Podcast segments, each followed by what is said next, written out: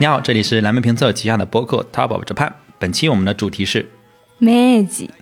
哎，这位就是我们的呃会日语的主播瑞秋老师，然后另外还有一位嘉宾是詹米老师。詹米老师跟大家打个招呼吧。Hello，大家好。啊，这是这是詹米老师啊，他不太喜欢读自己的名字。我是钱德勒。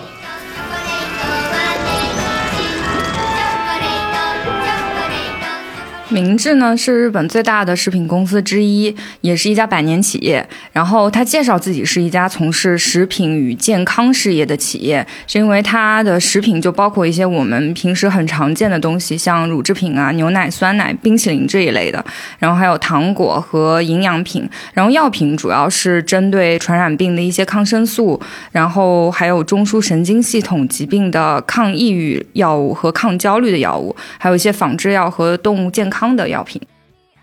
明治的这个名字我一直觉得挺有意思的哈。我们其实我们其实查了很多啊，我们其实一直没有找到一个特别官方的说法，就是为什么明治自己把品牌起作明治。嗯、我我我个人觉得可能是因为明治这个时期对于日本来讲，对于日本来讲是一个很重要的一个时间的转折点，因为在这个时间就明治维新之后，其实整个日本。呃的，在政治上，在这个国家体制上，在很多的思想上，包括这个法律体制上，整个日本人的生活习惯都发生了很大的一个变化，对吧？大家可能都知道，比如所谓的这个黑船事件之后，其实日本本身签订了很多的不平不平等的条约，其实整个日本社会是处于一个动荡期。然后在这个时间，呃，在明治天皇登基之后，那呃，首先就是把这个德川幕府。统治了两百多年的德川幕府，其实把他的政权收回到了这个收归了皇权，然后各个的这个地区，呃，设立了现在我们知道的日本的这些县。对，实际上日本也就结束了自己的六百多年的武士封建制度。对，这是一个很大的一个一个转折点。对，然后但是其实最重要的一个还是，呃，他们把这个江户改成了东京，把首都从京都从尼子家。啊，迁到了钱德勒家，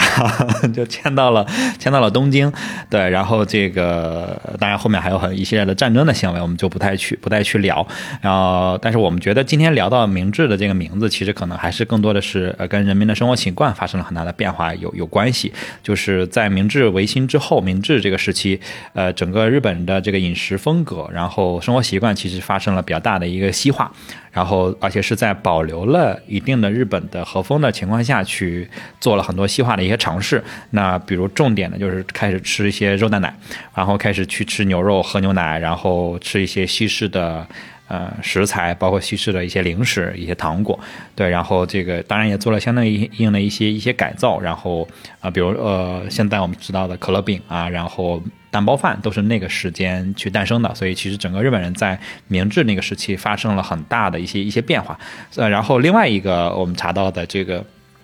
以明治命名的品牌是明治大学，这个可能不是一个我们特别熟知的大学，但它在日本的私立大学里面一直排在 top 五。啊，本身明治的发展本身也是一个很有意思的。刚才詹米老师讲了一些明治的现在在做的业务，但是很多的业务实际上是在一百多年前就开始了，因为明治是一个一九一六年就建立了一个企业。然后这个时期呢，其实是有一个就是比较有意思的这个事情，是呃，大家知道，就是在一九一二年，然后明治时期其实就结束了。然后明治这家企业其实是在明治时期结束了之后才成立的这么一家公司，它其实是呃，它的前身是叫这个东京果子株式会社，然后它其实是一个一九一六年成立的这么一个公司。最开始的十年，它其实是呃，它的主营业务是做一些西式的小糖。糖果，就比如说那种太妃糖啊、小饼干啊之类的东西。然后到了这个呃二六年之后，其实算是他的一个非常就是呃 milestone 的一个节点，就是他开始引入了就是最先进的这个德国的技术，开始在日本做这个牛奶巧克力的这个生产。因为在这之前，它其实呃就相当于日本这样的一个一个国家，它其实是没有那种很正宗的西式的这种巧克力的商品的。然后直到它把这个技术引进来了之后，然后才开始，呃，日本人民才开始就是真正实现了说我可以随随时就是能够比较呃轻易的接触到这样的一个西式的对巧克力，对，嗯，然后这款这款巧克力也是就是它非常有呃非常著名的一个，算是它的一个明星的一个单品。对，然后呃，到了一九二八年之后，才开始它的业务才开始做，就是我比较熟悉的这个部分，就是它的牛奶的这个这个产业。它非常有辨识度的是它的这个这个牛奶盒是一个屋顶形状的这个牛奶盒，不过它的这个牛奶盒其实就是这个这种所谓屋顶状牛奶盒其实不算是它的发明，但是因为它的这个设计其实。呃，就是能在日本就是做了一个更广泛的一个普及。它的这个包装由一个非常著名的日本设计师来就设计，它的名字叫佐藤卓。然后它有一个特别就是独特的一个地方是，它会在它的那个牛乳的那个呃上边的那个那个盐的那个地方设计了一个很小的一个缺口。然后一开始它它的这个设计实际上是为了呃让那些老人啊，还有那些这种这种视障不是很清晰的人士。来轻松的辨别它，首先辨别它是它是纯牛奶、纯牛乳，然后其次是就是判断它这个东西怎么开，然后它这个设计就是后来我也有看到说，就是现在应该已经成为了一个就是呃，应该是一个比较就是日本标准化的一个东西，就是只有只有百分之百的生牛乳才会采用这样的设计。如果你是那种像呃我们现在这几个主播正正在喝的这种就是。呃，饮料乳饮料，它是不会设计这样一个小凹槽的，对，这是它比较特别的一点，很巧思，对，很巧思。然后在这个就是又过了这个呃二十年的时间，他们开始就是发展了一些新的就是业务，就是他们开始搞药了，也就是一开始呃 Jamie 给我们介绍的一些就是呃主要针对这种传染病啊这种。这种仿制药啊，还有还有其他的一些就是相关的这个这个药物，呃，也生产了日本的第一款国产的抗生素。再之后，就是呃，明治这个企业就开始去创造了一款，就是我觉得算是也是比较熟知的一款单品，就是它的那个保加利亚酸奶。这个的契机其实是还比较偶然，因为他们当时在那个大阪世博会的时候。偶然之间，就是品尝到了，就是所谓的纯酸奶，就是不带一点甜的这种保加利亚式的酸奶，然后决定把这个酸奶引进日本，然后开始生产这样的产品，然后这个这这个酸奶从此之后也就进入了日本人的这种日常生活之中。截止到这个时间点，我觉得他们的明星单品基本上都已经就是推出完毕。然后直到后来，他们又出了一个就是很适合运动者的这个蛋白质的补充剂。然后这个这几年其实也在中国有售卖。然后，但是他们真正的就是进入到中国市场，实际上已经到了一九八九年这样一个时间。这个时候，他已经是一个就是七十多年的一个企业了。然后他才决定开拓中国市场。然后，呃，到了二零二一年的时候。我们目前查到的数据是，明治在中国的销售额是十三点三亿人民币。然后这一两年，就是就是说实话，我也有看到，就是明治有慢慢的把一些原本只在就可能只在日本能的能买到的一些东西，然后慢慢的引进到了中国这个这个市场。特别是尤其是尤其是过去的这一两年，如果你没有办法就是实时的飞到日本去品尝它的一些东西的话，那实际上呃这一两年明治在做做的事情，就是让我们中国的消费者能够方便的接触到这样的它的明星的单品。你刚才说那个他们的那个。设计就是那个包装上的设计，其实我我很有感触啊，因为我我我经常在拆一个商品的时候，我就觉得非常的糟心。就是就比如我今天早上 拆我们家的那个，哦不，我不点名啊，就是拆那个卷纸。每一次拆卷纸的那个塑料膜的时候。永远我拆不下一个完整的塑料膜，我会把它拆成就是一堆，你知道，留在马桶前面，就是非常的糟心。然后每次我都会对这个品牌再减一分，直到减到说我得换了。对，包括那个抽纸，就是在我感觉是这两年才开始抽纸的那个生产商开始设计那个可以拉一下拉开一个口的，但在此之前他们就是切一个根本撕不开那样的。那样的切一刀，永远无法优雅的打开。对，然后你用各种方法打不开，而且打开经常就会说哇，撕开了一个缝儿，撕开了一个横着的缝儿，就是一个侧切。你就呃这个你就整个你觉得非常的糟心，而且就是很贵的抽纸也是这样的。就是我不知道为什么就是会有这种情况，但是我我反正会感知到我在日本买的很多东西那个包装。会是很用心的，就是在你拆的时候，你就会觉得很用心。当然不止日本，但是在日本这个比发生的比例会非常非常高。很多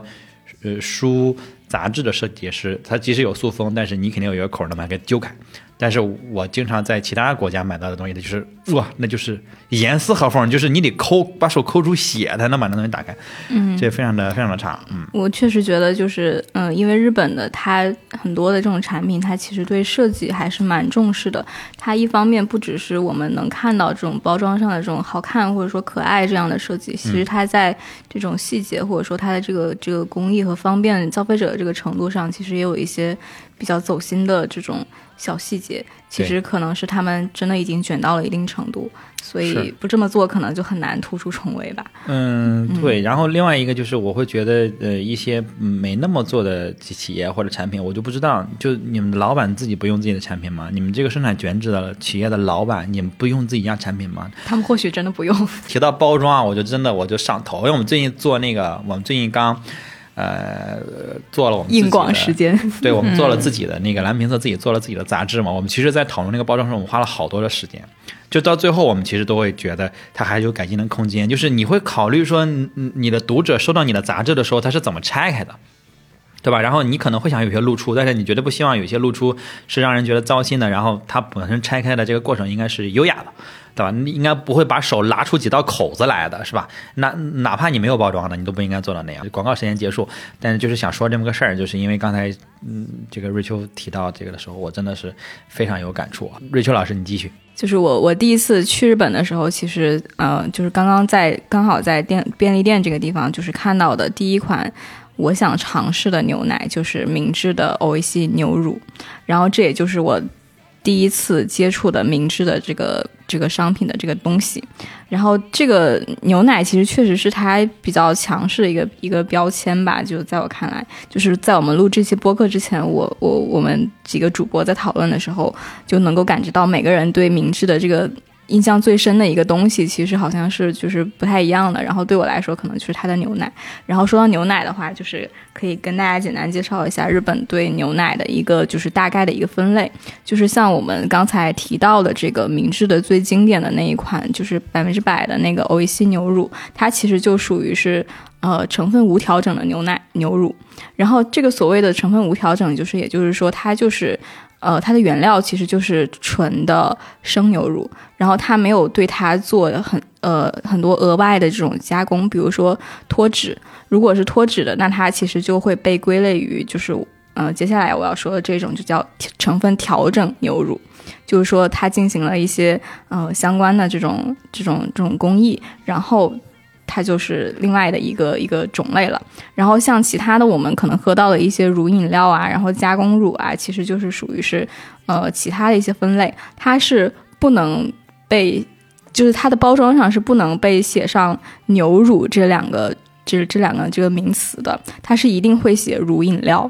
嗯，这是它的一个就是呃比较比较就是在这个食品上的一个。一个规定吧，法规对一个规定对，所以如果说你喝到一些就是像呃像就比如说那种有颜色的那种，就是带口味的那种，就是非白奶的那种东西的话，嗯、然后你是你是不会不会看到它写牛乳这两个字的，因为这是就是不符不符合规定的。如果你是乳饮料，你就必须写乳饮料。然后这点我真的是就是。呃，印象深刻，因为在我我很小的时候，嗯，我其实是就是很难去分辨这种口味的牛奶和纯牛奶以及这种鲜奶之间的一个一个区别的。我不知道你们就是有没有类似的这种经历，反正我可能都没有像你这么爱奶。因为大家都知道瑞秋老师是爱奶之人，就是每天一千五百毫升的奶。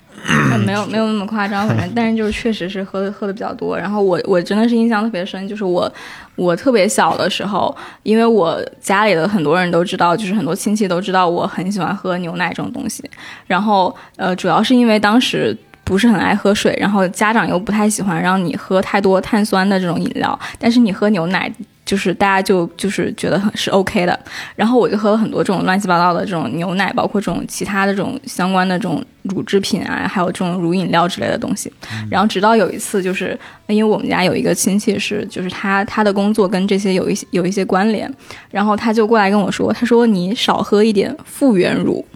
这是我人生中第一次听到复原乳这三个字，就当时特别小，我就对这个词汇非常的陌生。然后我才知道牛奶跟牛奶之间有非常大的区别。嗯，对，就是喝的都是果汁牛奶。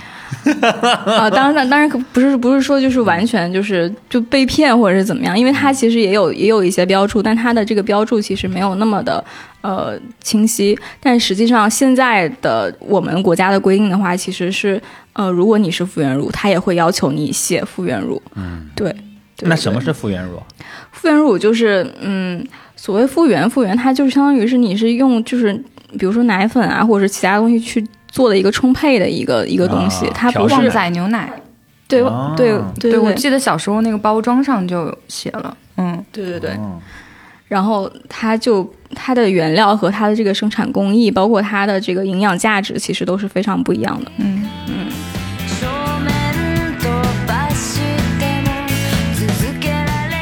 牛奶其实也是明治他们在日本的一个宅配业务的一个主要的产品，嗯，然后像日本的宅配明治的宅配业务已经诞生有九十多年，据说是全国有有二百五十万户家庭在使用。它的整个一个流程就是先填写订货的小册子，然后每周上门两到三次送新鲜的牛奶，包括一些食品，呃，包括奶酪啊、汤包啊、咖喱这些方便的食品。然后他们总结自己的宅配业务配送的是 Milk and Genki，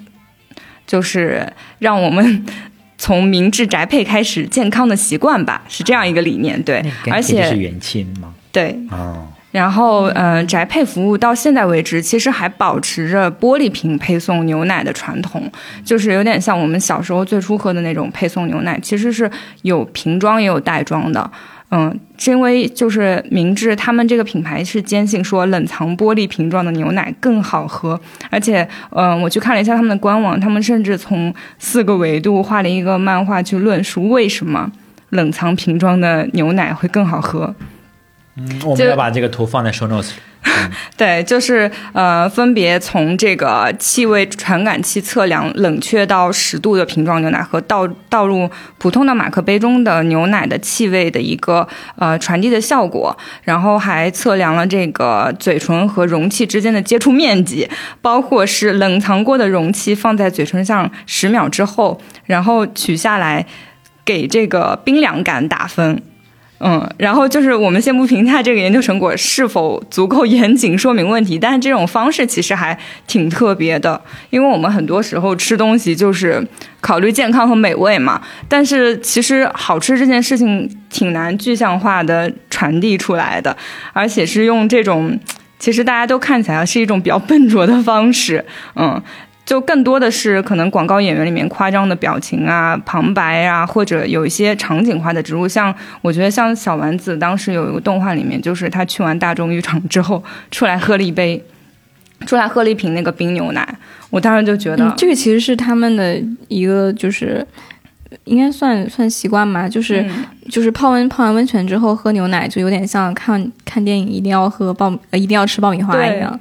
但是我在日本啊，我也就尝试，在国内我确实不太行，因为我肠胃很差。我在日本就是，比如泡完温泉或者洗完澡，我出来我也会去，就是比如酒店里的那种呃那个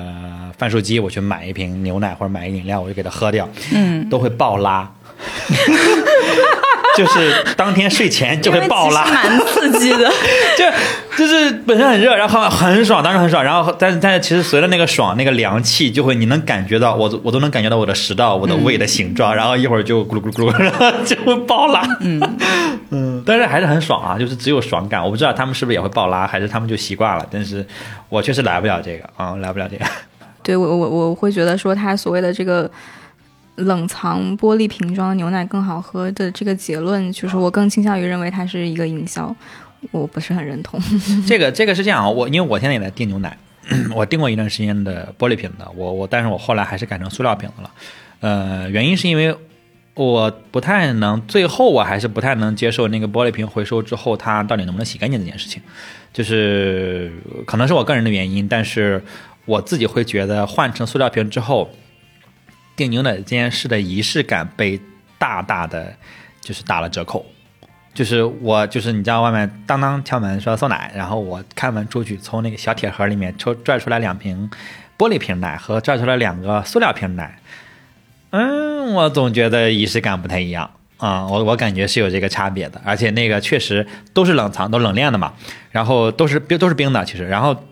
玻璃的那个冰感肯定是比塑料瓶的冰感要更冰的。就是如果你换成不锈钢的会更冰，但是它就完全就是那个温度可能就是保温效果就差很多很多了，所以这个是我的一个可能不一样。如果我在日本生活，我可能会选择就是更倾向于用瓶装的，就是但是并不是因为它好喝啊，就是纯粹的是因为那个仪式感，因为我从小订的牛奶都是玻璃瓶的，就感觉啊叮叮当当的，就感觉就感觉很好。嗯，因为可能他就对你的这种心理上的这种反应，其实也会，呃，反映到你认为它会更好喝的一个、嗯这样的一个这个感受上来。对包括它的这个就是就测量嘴唇的温度变化，这个就其实我觉得就是一个体验上的一个很很很微妙的一个东西。嗯，对。但实际上我我觉得就是论好喝程度的话，就是我觉得应该都差不多，差别不大吧？我这嗯我相信你说的，嗯我相信你说的，毕竟你喝的奶比我们走过的路都 呃，不一不一定啊，就是如果如果如果有这种这种相关食品行业的人，可以就是在评论里面给我们补充。但但是这是主播个人意见，嗯，你看还还还狗头保命还。狗头保命。对，但是我我接下来讲一个，我觉得特别在调研的时候发现他们有一个特别有意思的故事啊，可能大家都都都都听过，但是呃可能没有那么具体。就是明治本身有两款很出名的零食，因为明治本身呃最早其实就是做零食的，它现在零食也是很大的一个业务。呃，就是他们有一款零食叫蘑菇山，就是那个可能大家都见过，就是一个呃像小蘑菇一样，但是那个盖儿是呃巧克力的。然后底下是一个类似于小拇指那种拇指饼干那种感觉，就是一个小小小蘑菇嘛。然后他们推出这个是一九七五年，呃，一九七九年他们又推出了一款零食，叫竹笋村，是一个巧克力曲奇的一个饼干，它就是把那个蘑菇的形状改成了小竹子的形状，小竹笋的形状，然后把那个饼干换成了曲奇，然后这两款饼干的那个外包装是差不多的，然后售价也是差不多的，然后他们基本上就是呃，相当于是一个自自为竞品，然后就有的人喜欢吃这样的口味，有的人喜欢吃那款，然后就是变成了蘑菇山和竹笋村的 PK，然后这个 PK 持续了几十年，然后就是就是很多人会出来就是发文章或者说。做节目会说啊哪个更好吃，然后他们会就像刚才那个詹飞老师说的，他们做很多这种奇葩的实验去论证，嗯，蘑菇山更好吃，有的人说啊竹笋村更好吃，对，然后还有一些科学家会参与，会参与就拿出实验室的一些论据说啊这个更好吃，那个更好吃，呃去比什么这个巧克力含量呀，那个呃呃盐的就是咸味啊、甜味啊，巴拉巴拉这些比例，会说哪个哪个会怎么样，然后直到二零一八年这个事情有了一个最终的啊、人气大 PK 是。这个日本的很著很著名的一个明星叫孙本润，他应该今年也出现在了这个红白歌合战上。他出现在了我们上一期播播客杰尼斯当中。啊，啊你看，你看，对对他应该就是红白歌合战，应该他这这这今年也在。然后我我我隐约看到他了，我我没有看全看完整的今年。然后他们呃，就是他担任这个总的选举委员长，然后经历了一百八十多个日日夜夜的投票，全日本人全网的投票，最后获胜的是竹笋派。所以竹笋村成为了最终的赢家，然后他们相爱相杀的故事就告了一个段落。就这个就很有意思，就是我不知道到最后这个是是官方的出来了营销还是怎么着，但是就是他们会出一个两个相似的东西，然后出来 PK，这个其实是呃很多类似的日本品牌会做的事情，就是我们认为那种奇葩的营销或者有趣的这种营销，这个就。就是我在就是做调研的时候去完整的看这个故事，我都觉得就这还还蛮有意思的，因为我是那个蘑菇派，就是那个嗯我也是个蘑菇派，对吧？我看到最后怎么会是平庸的竹笋派赢了呢？对，我就觉得就是 就好平庸，对啊？就那个蘑菇的蘑菇的，就那个很有趣的，就是你把那个蘑菇含在嘴里，那你有没个巧克力会有觉得，在嘴里化掉就是你在。说的时候，好像就是他们已经把这种综艺的做法用到了食品上面？对我我觉得是很聪明的一个对吧？做法，而且就是每个人都可以参与，就这个就是参与的这个点就很是的，就是很国民的一个、一个东西。嗯，对，就是就有点像那个就是甜咸豆腐脑。啊，对对对对对。但是你看，嗯，我们的这些东西可能会更倾向于地域之间的差异。嗯就它不是一个品牌，包括像就是兰州牛肉拉面，到底什么样的兰州牛肉拉面是正宗的？到底有没有这么一个品牌？但是沙县到底不同的地方是不是一样的？你总感觉最后变成了一种呃地域之间的这种争论，那不是一个品牌争论。如果哪个品牌能搞出这样的东西，那真的是。我相信他会收获海量的利益的。因为它这个我不知道它是不是在设计的时候就有这样的一个，就是出出两款不同产品的这种这种考量。嗯，因为它其实那个就是，呃，它这两款其实它那个巧克力跟饼干的那个比例，然后包括它那个造型，然后还有你拿的时候你吃进去的那个综合的口感，其实都还就是挺不一样的。就我为什么喜欢蘑菇那个，就是因为拿的时候你可以就是拿它那个那个那个那个把儿，对对对对，嗯然后你就就是很方便。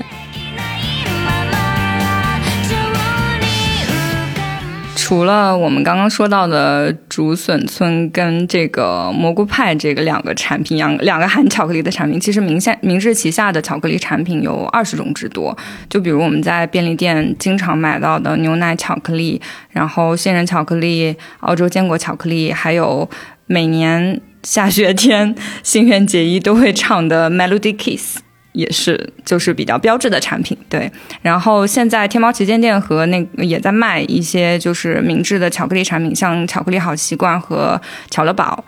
也是，就是我觉得，就算没有吃过，大概率也看过明治的巧克力广告吧，因为是很多日剧里面的中插广告，而而且他们真的很会选人啊。对他们很知道，就是大家希望看到谁。包括我查了一下，最早期的时候，其实中森明菜就代言过，就是拍过他们的牛奶巧克力广告。然后像后来的新垣结衣啊、石原里美啊、小松菜奈，都是大家非常喜欢的。如果新垣结衣跟你说可可多酚的含量是最重要的，那我没有办法反驳。但是这个巧克力其实是明治的一个突破性的产品吧，算是，因为在二十世纪二十年代，巧克力刚开始在日本流行，当时日本其实国内没有任何一家巧克力公司有比较顶尖的生产设备和生产技术，所以在这个背景下，东京治国株式会社就从德国进口了制造机械，并且邀请了德国的巧克力制造商给他提供一些技术支持和指导，嗯，然后催生了明治的牛奶巧克力，在一九二六年面世，其实也是非常早的时间了。就是我们现在吃的这个是吧？对，就是你刚刚觉得最好吃的。把我的嗓子已经糊住了。这个对，而且嗯、就是通过这款巧克力，在接下来的几年，明治的品牌因此声名鹊起，而且明治在日本也就成为了巧克力的代名词。嗯、明治品牌的巧克力产品在日本全国各地都很受欢迎啊。虽然它的口味并没有什么就是很明显的。精进或者是变化，但是它的包装其实经历了很多次的视觉调整，但是嗯、唯一沿用的是明治牛奶巧克力，目前依然是那个棕色和金色的包装，和它一九二六年推出的初代产品是非常相似的。嗯，对。然后呃，我后来查了一下，就是我没有，我其实没有在国内看过明治有那个 The Chocolate 这款产品。但是这个其实是他们嗯、呃前几年就是推出的一款针对成人的巧克力文化的做的一个创举吧，我觉得算是，因为他们在官网说的是，嗯、这几年我们也看到越来越多各种特色的巧克力，但是很多人认为他们是给孩子吃的零食，所以我们就创造了 The Chocolate 明治巧克力，希望就是像选择咖啡豆一样去选择自己喜欢风味的巧克力，就是形成一种成人的巧克力文化。而且在零六年的时候，其实在这个巧克力品牌推出之前，明治就发起了一个叫做呃 Magic Cacao Support 的项目，就是这个。呃，就是我会我点开它的网站，就是有点像我们前几年接受这个咖啡豆的科普一样，就是它也会划分产区，然后它的包装上本身是有标识它的种呃产地，像巴西秘鲁啊、多米多米尼加，然后委内瑞拉，然后它还划分了就是一个。可可带以及收获、发酵、烘烤、研磨到最后成型的过程，这个已经和咖啡豆非常的相似了。嗯，然后他在那个视频介绍里面说是二零零二年之后明明治意识到了可可豆原产地的重要性，所以访问了巧克力的上游产地，这也是他们第一次去委内瑞拉。然后才开始慢慢的建立起从可可树到可巧克力成品这种全流程的生产和销售的概念。所以在那个明治的 YouTube 频呃频道也有介绍短片，然后短片的最后一句话，我觉得讲的非常好啊。他说：“愿所有与可可相关的人都幸福，因为我觉得巧克力就是这样的食物。”哎呀，真会呀！这这跟我们写的这个，嗯，写的一下子就瞎哇塞了，是吗？但是但是他们做这个，就是就是有些东西，你看看似好像他们是在营销的做，有些东西你看他们好像是在认真的做，但是就是这个界限其实并没有那么清晰。但是有些时候你就会想，干嘛把它弄那么清晰？就是就是非得那么认真嘛？或者说非得把它当成一个啊只有孩子吃的零食嘛？或者说只有孩子吃的就？不应该花心思去研究吗？好像不是这样的，对吧？那就他们好像把这事情做得很严肃，但是又觉得有点中二，有点有点觉得还挺有意思的那种感觉。因为那个短片我也看了，就是嗯，本身短片拍的也还蛮有意思的，在在 YouTube 大家可以自己去自己去看一下。嗯，因为因为我自己说巧克力，就是我自己是。这是我最喜欢的明治的产品，是是一个很具体的一款产品，就叫叫明治特纯黑巧克力，是百分之五十六可可的比例的，呃，但是我我都会去买他们那个小包装，就是它会是呃一块一块的包装的，不像他们这个牛奶巧克力是一大板，就一旦拆开之后，其实就。就合不上去了嘛，就它就它就是你得很快的吃掉，但是这么一大本，其实我一次性吃掉它还是压力挺大的，但是所以我就会买那个小盒的，然后拆开之后里面是呃一块一块的这种独立包装的，对，就像这一板里面那么一小块，然后呃一盒我我不记得啊，就是十几二十块，然后比如说你在家，然后你你下午饿了，那你就觉得不值得吃饭，然后你就来上一块含在嘴里，哇，很好吃，而且它没有那么甜，因为牛奶巧克力我我不是特别的能接受，就是因为。总觉得太甜了，就吃吃上两三块就觉得很腻。但是这个特纯黑巧克力是我找了很多品牌之后，我最后会在家里长期回购。对，但是那个保加利亚酸奶，讲真，我一直。不太行，因为确实太酸了，就是倒牙呀。但是我还是会偶尔会买，尤其是我会在，比如晚上我饿了，我我就是遛狗，十二点多遛狗，我会去溜达到 seven，我会去买买一瓶喝。每次喝的时候就 就就就是酸的直直直直倒气儿，但是还是会喝。而且这一款，我知道有多少人还记得，就是早年间，就是前个三四年他卖的时候，他还会带一包白砂糖。一整包白砂糖在里面，然后你家人会觉得我要加吗？是让我放还是不放？对，放就是要放不放是不是不健康？那不放又喝不下去就放吧。但是现在我发现没有了，而且他会在包装上写里面没有白砂糖，就就是如果你想要一包白砂糖没有了，我告诉你就是纯酸奶。所以这这个是我我不太能改到为什么日日这保加利亚酸奶成了日本人的国民酸奶哈，就他们就是这确实厉害，就是这这个酸度是。是超超过我的接受能力的，对，我不知道你们是不是喜欢，就是，呃，詹米老师有什么特别中意的明智的？我就喜欢那个澳洲坚果的巧克力啊，你们澳洲人就是还是喜欢自己澳洲的东西。别骂了，别骂了。还有那个，对，还有火炬雪糕，火炬雪糕，嗯，这个我也爱，对，这个很好，就奶味很足。名字加的，比如火炬雪糕会不太一样吗？不一样，不一样，我就觉得奶味很足。就它有它有三款，就是一个是那个口味，就是就是纯奶的，然后还有一个是那个牛奶巧克力的，还有一个是那个牛奶草莓的。嗯，对，就是呃，就如果你喜欢那种奶味儿的话，你就选那个原原味的原味的。然后那个牛奶巧克力就是就是就是偏甜一点的那种，但是我觉得就是也那那个牛奶草莓的呢？我没有吃过，就是顺着它的那个雪糕说吧，就是就是我我感觉就明治的雪糕还是不错的，它其实有好多好多款，嗯，但是我没有完全吃过，嗯，然后我比较喜欢的是那个白桃乌龙跟那个海盐荔枝的，然后白桃乌龙这一款就是，呃，它因为我看到它的评价是稍微有一点点两极，就是如果说你不是很喜欢那种就是呃。呃，太甜的雪糕。然后，如果你对一个甜品的最高评价是它没有那么的甜，就如果你是像我这样的人的话，就是它是一款没有那么甜的雪糕。它是那个，就是中间那个内心是那个，就是呃乌龙的那种膏状的，然后呃茶味的，然后外外面那一层是那个白桃的，就是包裹着的，然后就是有一种就是呃茶中回甘的那种那种感觉。对，然后它是一款不是那么甜的那个雪糕，就是在我看来就是还比较。较符合我对甜度的要求。然后还有一款是它那个就是海盐荔枝的，就是非常适合夏天，就是一点一点甜加上一点海盐的那种，就是那种那种感觉，就是两者之间就是能激发出就是就是更更就是一种特殊的香气。嗯，就是这是我是比较喜欢的两款。这个在便利店都能买到吗？这可以买啊这个就是这个是雪糕刺客吗？这个不是吧？嗯、你怎么定义刺客呢？就如果说，50嗯，它它这个应该就是十块左右，哦，那还可以，10块多一多一多一点就嗯呃，相比因为雪糕刺客也并并不便宜，然后如果是你有同样的预算，你还不如买这种这种这种相对来说比较好吃吃的，雪糕。真的好吃的，对对对对我也我没有吃到过特别好吃的雪糕刺客，但被被刺过，但是呃也可能是那个刺痛导致的吧，就是觉得买就都那么回事，对。嗯，反正相比这两款，我觉得它的这个某些乳饮料和那个 牛奶更更刺到我。哦，对他们他们家牛奶在在国内确实有些是是比较贵的算算偏贵的。是比较贵的，对对，嗯，嗯，海盐荔枝这个我倒是没有见到过，但是这个确实是我的口味，我喜欢那种甜咸口，我喜欢那种冲撞的口感。这个好像就是少一点，白桃乌龙比较常见。嗯那你说这个时候让我想到那个，呃，我在东京的时候，我印象特别深，就是呃，有有一种那个罗森叫 Lawson Original，就是就是这样的罗森，它它那个它那个呃 UI 都不太一那个 logo 都是对 UI logo 都不太一样，就感觉比较比较比较更原生态一点，就是更简单清爽一点那种。我对这样的罗森的店的最印象最深的就是他们的那个雪糕，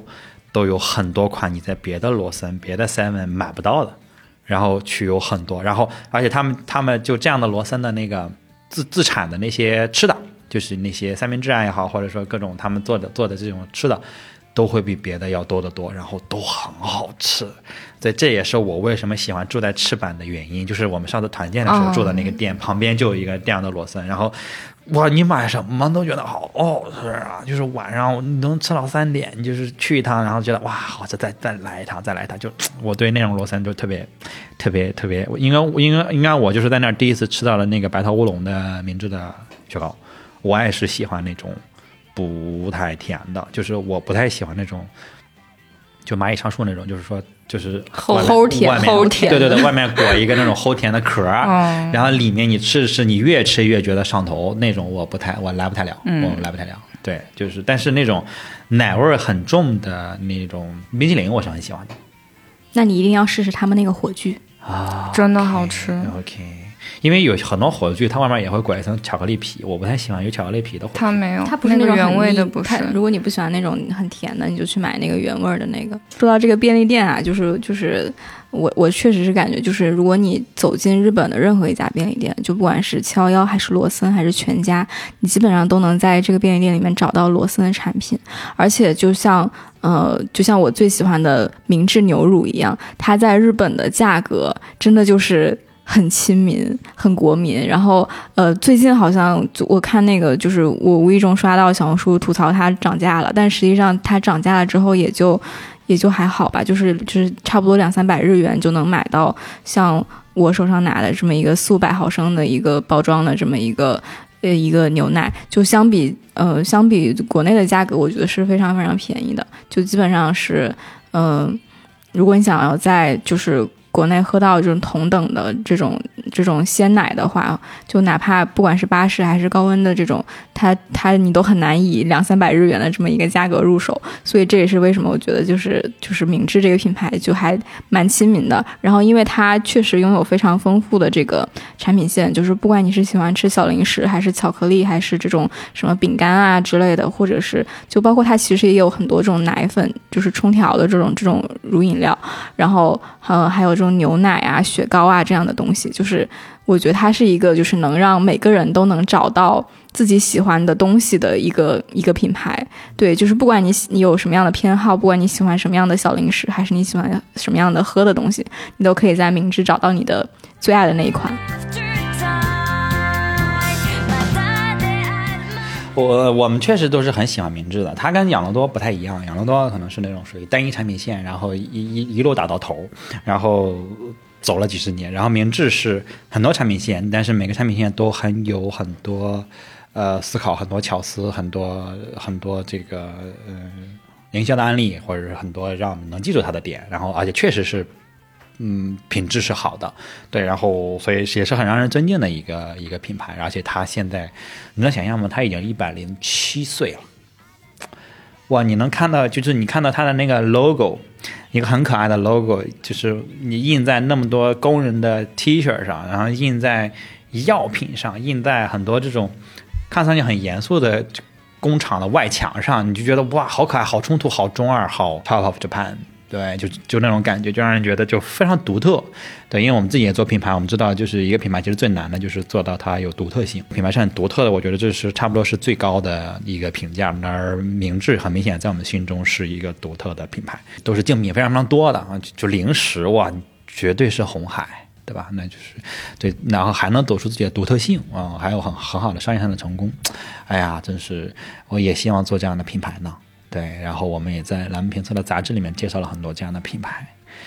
对，然后我们也有一个呃听众群，哎，我们淘宝 Japan 有一个听众群，呃，听到这儿的朋友呢，应该也都是很喜欢我们的人了。那我们可以在 Show Notes 里面，哎，找到蓝莓酱的微信，加他就可以加到我们的听众群。我们会在听众群里面送出一些明智的产品。